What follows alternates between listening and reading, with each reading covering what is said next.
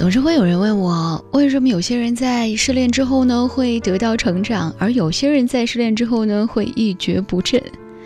你有没有那种朋友，只要他一失恋，几米范围内都闪着预警信号，状态差到好像就已经写到了脸上的愤怒，有的素颜不洗头，有的烟酒不离手，时时刻刻很丧着一个脸，做任何事情好像都提不起精神。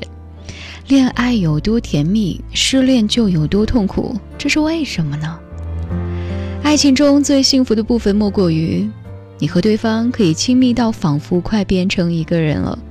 心理研究表明，随着关系的进展，情侣之间的心理界限会变得很模糊。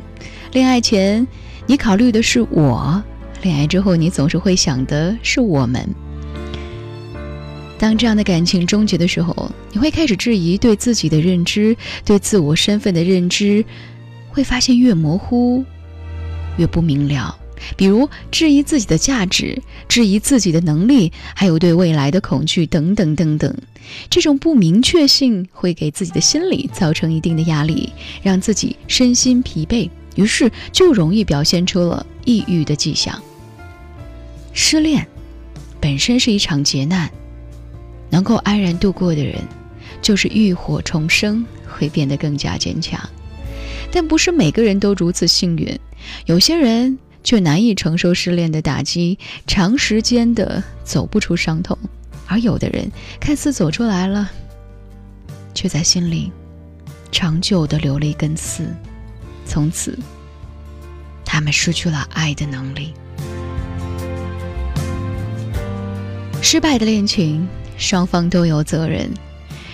失恋的人会经历愤怒、否定、自责、反思、释然这几个阶段，经历完了才能够实现真正的治愈和成长，以健康的心态去重新的迎接新的爱情。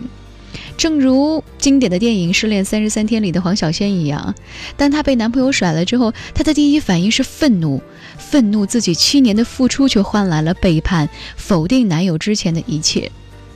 当她回到他们两个人合租的房子的时候，回忆起两个人相处时的点点滴滴的时候，她发现其实他也没有那么糟，他们原来真的相爱过。爱情里没有谁是完美无缺的，也没有谁会全身而退。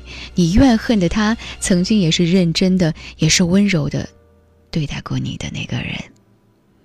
一段恋情的失败，是否需要从双方关系当中寻找原因呢？如果你只是关注自己的感受和需求，某种程度上，你采用了否认的心理来进行防御，否认对方的价值，这只会影响到你的心理健康。当然，如果你只是一味的选择自责，卑微的祈求复合，纠缠不清，只会让你在爱情当中的地位会更加的低，更加不利于你以后开展新的恋情。失恋之后，除了接受不完美的恋爱的结果，也不妨转换一下自己的角度，想一想自己在这段关系当中是否给予了对方什么，是否真正的了解了对方的需求，是否满足了对方某些方面内在的需要。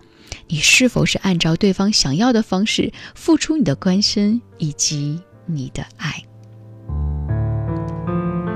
亲爱的，我们都要记住，好的恋爱是需要学习的，不要谈了一场稀里糊涂的恋爱然后分手。世界这么大，相信总会有那么一个人是为你而来的，为了能在下次遇到那个对的人的时候，大胆的拥抱和大胆的去相爱。我们都需要在失恋之后让自己变得更加、更加的美好，这就需要足够的反思的能力。失恋后的成长，我想，才是对你最好的褒奖。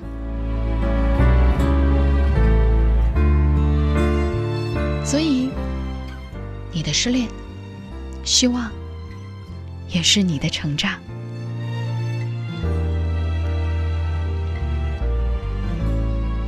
晚间时刻，如果你也有些话想要对我说，新浪微博和微信公众平台继续为你开放当中，搜索 DJ 乔找到我。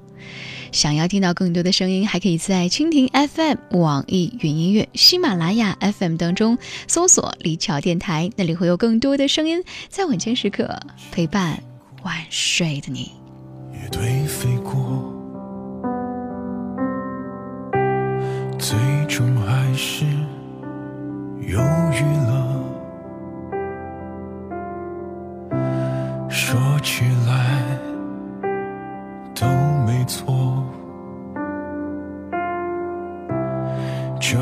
作从没发生过。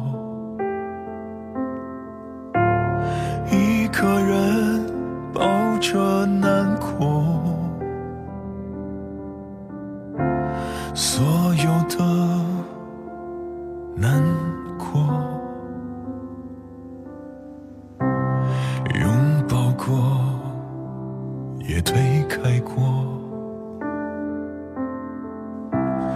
最后留下一句结果。看起来没动作，不代表心是平静的。早已经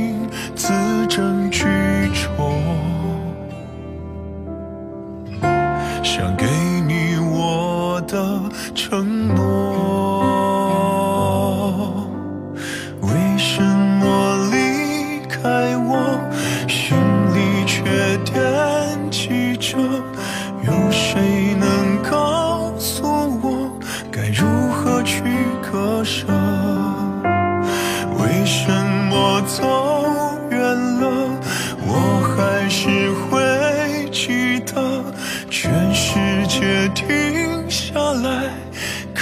着我。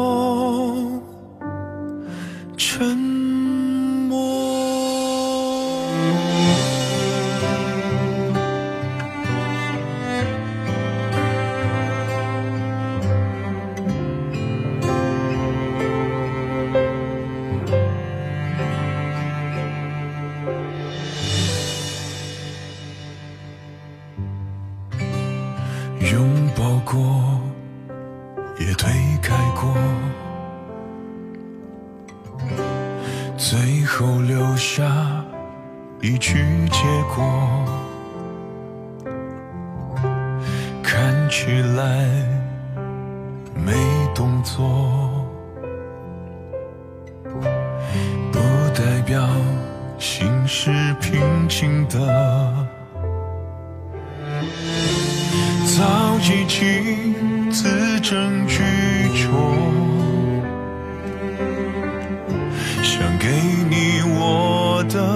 承诺。